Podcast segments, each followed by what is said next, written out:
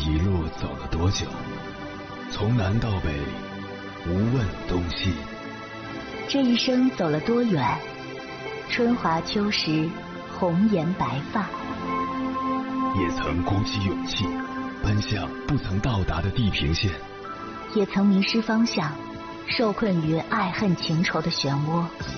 当夜幕降临，一切归于沉寂。有人正迎着月光，踏遍千山万水，为你而来。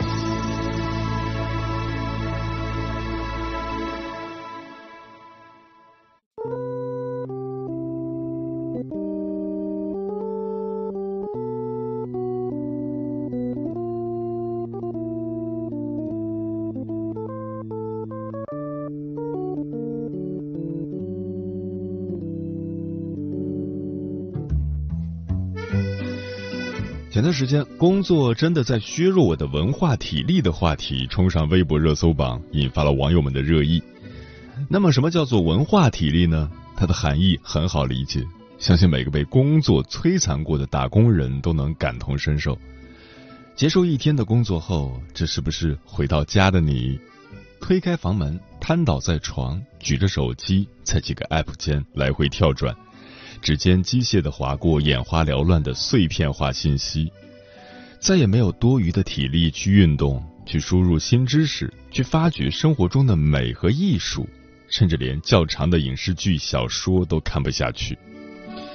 工作带来的疲惫感，就像是《哈利波特》中的噬魂怪，不断吸食着人的文化体力。关于这个现象，大概有三种观点：一种是表示理解。白天用工作把自己塞满了，晚上又怎么塞得下几篇白纸黑字呢？看看综艺，刷刷短视频，放松一下无可厚非。这种高效快捷的愉悦，可以快速疏解人的情绪，瞬间获得快乐。一种是持反对态度，不做文化穷人，以清醒自律抵制娱乐致死。我们应该提高自己的理性思考能力，不能只看到碎片化信息想让你看到的东西，更多的要带有自己的理解和分析，不盲目听从，用头脑驾驭我们之所见，不因所见蒙蔽了头脑。沉下心去阅读一本厚厚的书，去看一部长长的电影，偶尔也让急速奔跑的生活和思绪慢下来。还有一种是认为，相比于去探讨在互联网高速发展下如何避免文化体力的流失，更应该关注如何尽可能恢复我们的文化体力。或许是刮骨疗伤，每天早上强制自己提前一小时醒来，二十分钟健身，二十分钟深度阅读，以及写二十分钟的随笔，风雨不断，坚持至少三个月。能对自己狠下心来，强制执行，可能才会见效。又或许是和风细雨的慢慢治愈。今天是十几分钟的阅读，明天就是二十几分钟的随笔，后天就是奖励自己一场电影的影评等等。恢复文化体力，最重要的是坚持与行动。对此，我的看法是：别那么悲观。不管怎样。打工人都不会像老牛一样缓慢受锤下去，相反，打工人最擅长的就是在苦中作乐里寻找人生的出口。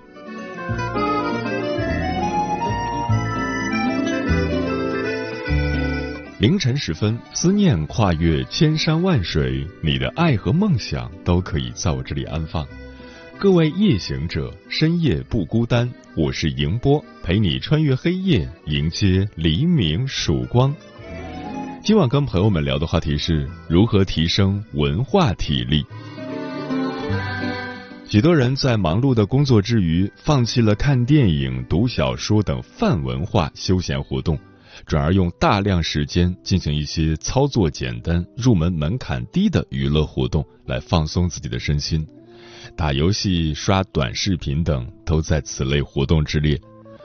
文化体力虽是新词，带着调侃和自嘲的意味，却因为概念一针见血，概括了不少人的生活状态，迅速引发共情。不论物质上富裕与否，精神上的日渐贫瘠，是许多职场人不得不面对的现实问题。关于这个话题，如果你想和我交流，可以通过微信平台“中国交通广播”和我分享你的心声。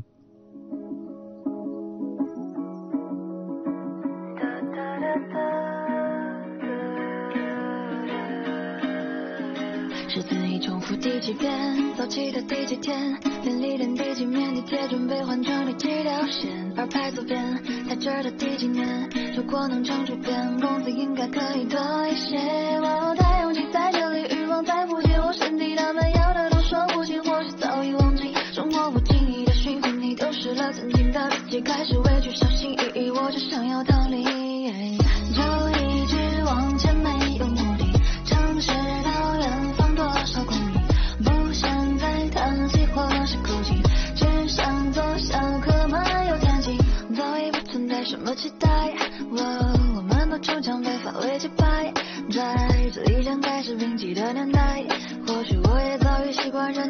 是我有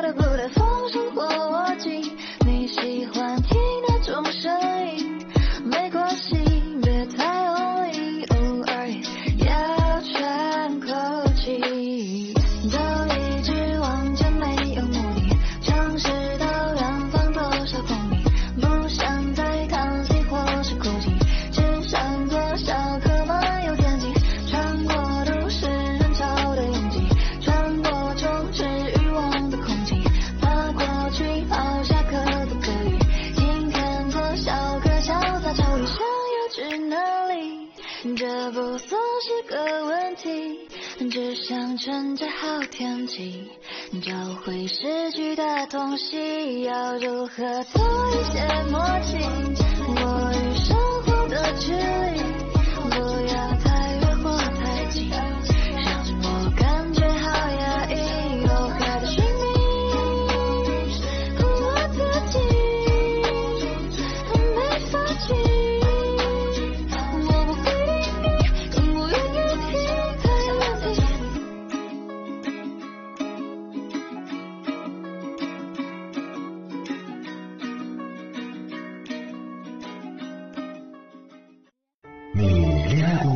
结婚算了，俺都有孙子了，呃，一直都单身啊。爱过，你有梦想吗？我希望多拉点生意，给孩子攒点钱。年轻的时候想当个舞蹈家，当然有啊，不过我只想给自己打工我。一直想开个花店。你走过千山万水吗？跑了二十多年车，哪儿没去过呀？我也是个旅游达人，山山水水都看过。还没走过，不过呢，我想以后是不是能够环游世界？追星算吗？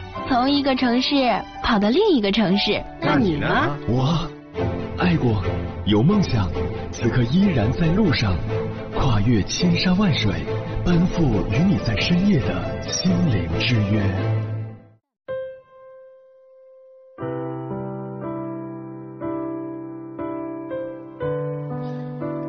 一名送货司机故意将卡车开进了水湾，自己弃车逃生。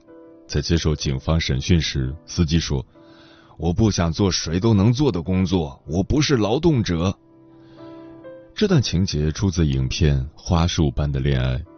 男主听到这则新闻时正在加班，且对此不屑一顾，而这看似闲笔的情节，却是对他最大的浇注。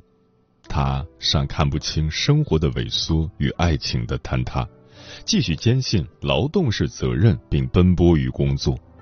尽管已筋疲力竭，却无视了自我，正日渐干涸。影片前半场的悸动昂扬，被后半场的疲倦击穿。这不是成长故事，而是燃烧殆尽的故事。这不只是他的故事，也是你我的故事。上班的人正在步入燃烧殆尽症候群。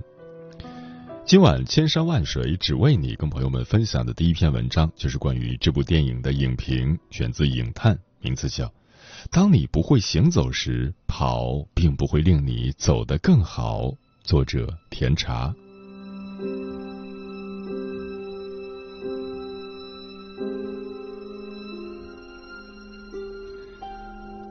NHK 曾出过一个系列的纪录片，片名就很扎心，《穷忙族》。何谓穷忙族？穷忙族无法存钱以备将来，结果就是每天毫无希望的单纯作业。这样延续下去的话，人会被荒废。一边年轻人觉得，本以为读了大学就能赚钱实现梦想，没想到会过上这样的生活；一边父母们觉得，到死也不想花孩子的钱，尽量靠自己活下去。年轻人被说不努力不吃苦，但已经对不努力产生疑虑，虽不至于像三和大神那般下坠，但在忙碌中总感到迷茫。很忙，但不知道在忙些什么。最后的感受只剩下一个字：累。穷忙族生命的能量正在全方位的被耗尽，上过班的人连面相都变了。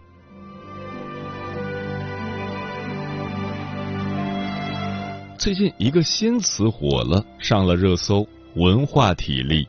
而这个词恰好与开头所提到的电影《花束般的恋爱》有关。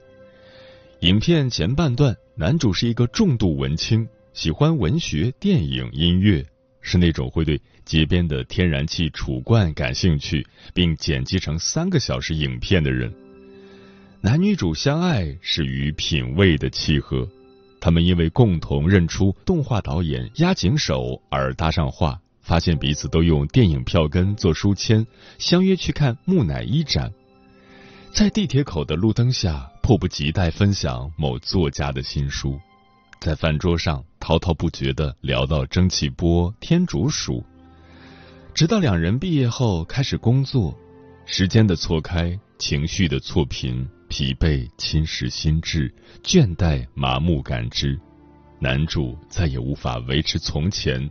只想玩最简单的游戏来消磨时间，因为文化体力被削弱了。客户朝他吐口水，辱骂他，让他去死。他说：“有时候会觉得我就是为了道歉才出生的，但却自我安慰，一点都不辛苦，因为客户是厉害的人。所谓的厉害背后，暗含权势、地位以及社会成就。”女主听后心疼的看着他说：“他可能是很厉害，但他如果看了金存夏子的野餐，肯定毫无感觉。”而这句安慰人的话是他在女主求职受挫时讲过的，但再也抚平不了他。曾经把品味当做一点点自傲，当做与他人切割和区分的依据。却被工作的疲倦轻而易举的摧毁了。曾经的崇尚被丢弃，一旦放下就很难拿起。理解与内化需要太高的体力支撑，文化体力不在，更渴望快速补给。无脑游戏、速看电影、简短易读的成功学。即便是再深奥与庞杂的知识，也可以找到三分钟与五分钟速食的短视频捷径。汲取知识的能力在衰弱。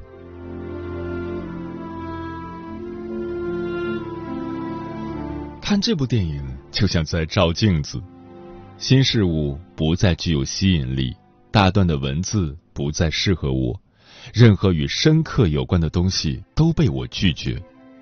更喜欢读那些重复套路的小说，反刍那些看过的影视剧与听过的音乐，以此反复咀嚼曾经，直到味道越来越稀薄。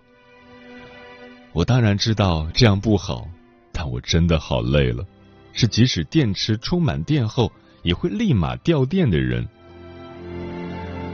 哲学家韩炳哲认为，现代社会最可怕的一点是。我们自己对自己进行的无疑是剥削，却误将这种剥削当作自我成就、自我实现的手段。这段观察收录在一本书中，书名叫《倦怠社会》。近一百年前，卡夫卡写下：“我最擅长的事是一蹶不振。”近一百年后，类似的心声。我最擅长的事是回家躺着。越来越多的人正在清晰的感受着自己的枯萎。搭乘回家的车，地铁转公交，车厢寂静，手握高处的把手，突然意识到，时光漫长的尽头，自己将会枯萎死去。一瞬间，像整个世界的大雨都在向我倾盆，丧的没有力气。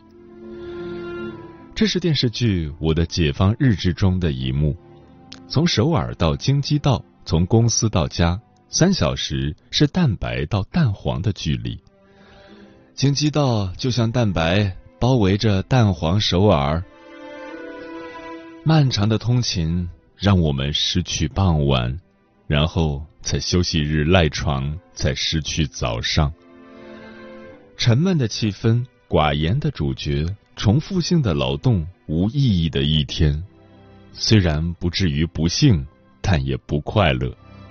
男主说：“我累了，我不知道是从哪里开始出了问题，但我就是累了。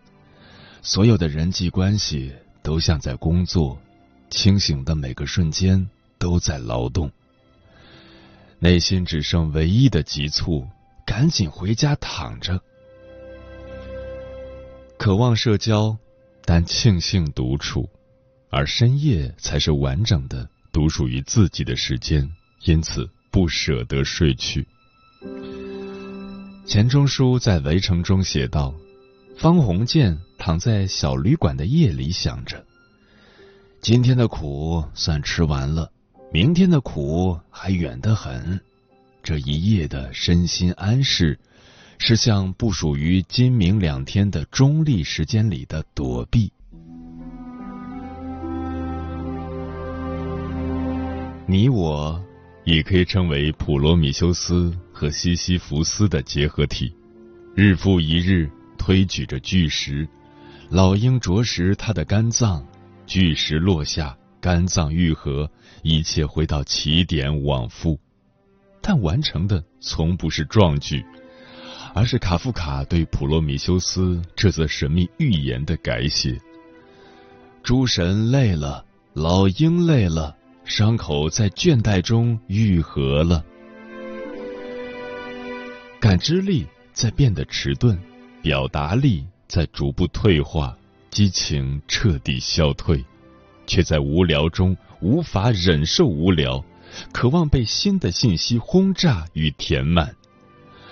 快乐、愤怒、悲伤，都在滑动博文或小视频的页面瞬时获取。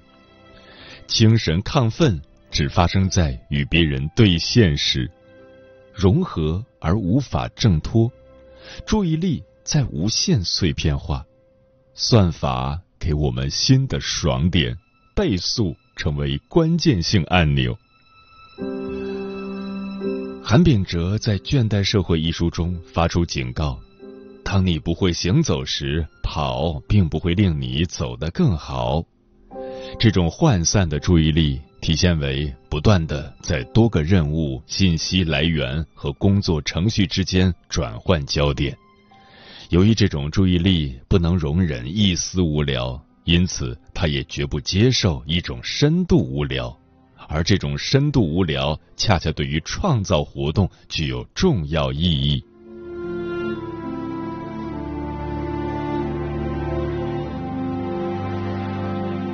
想起熊浩在《奇葩说》节目上的一句话：“一颗会哭的螺丝钉会生锈。”对应的辩题有关成年人的崩溃。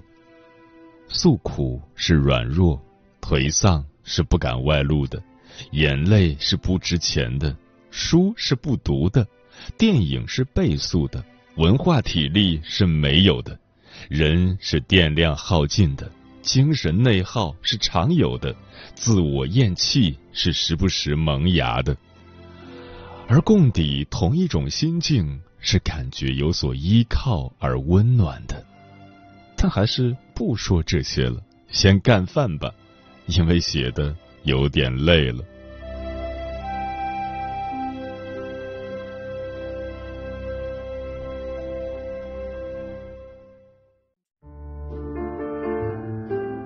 有一种思念叫望穿秋水，有一种记忆叫刻骨铭心，有一种遥远叫天涯海角，有一种路程叫万水千山。千山万水只为你，千山万水只为你，正在路上。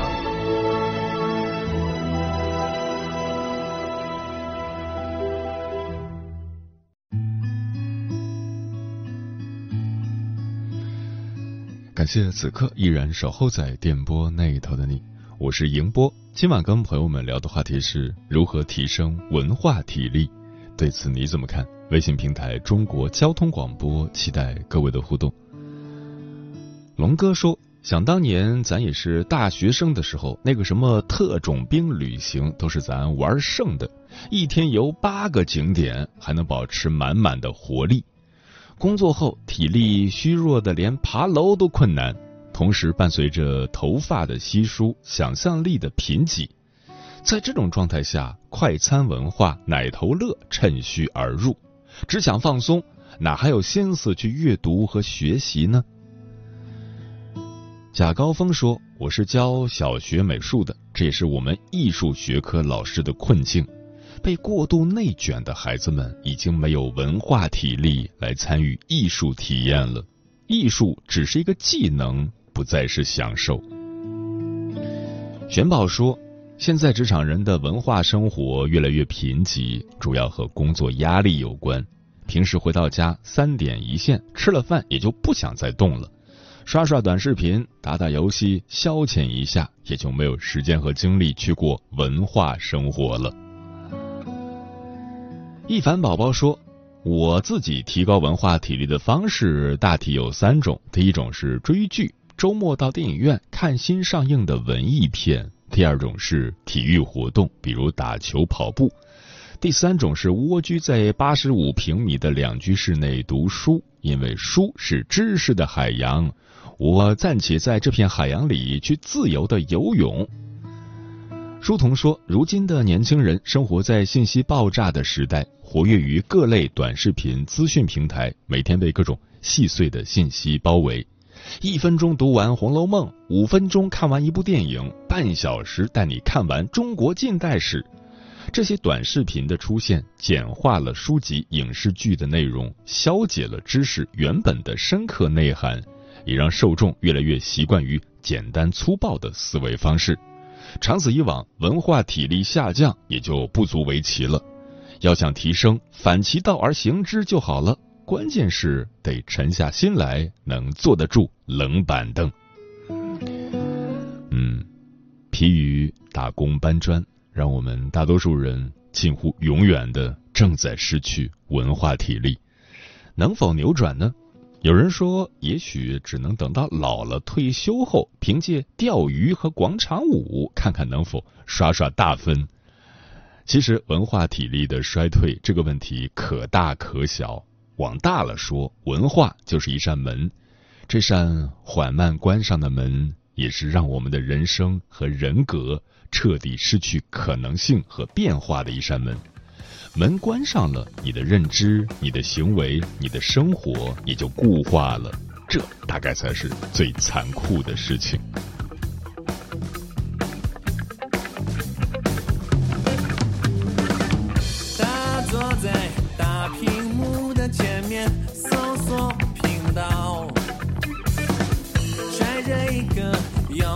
亢奋的心，大门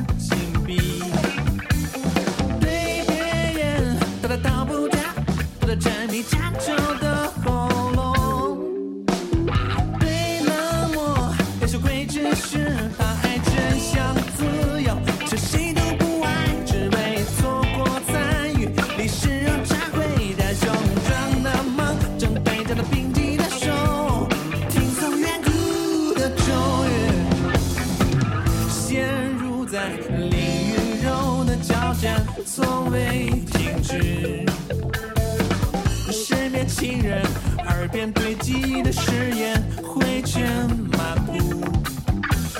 真下美也看得见，也会感动掉眼泪。家境钱也不难只是，当爱情情美的，是谁都不。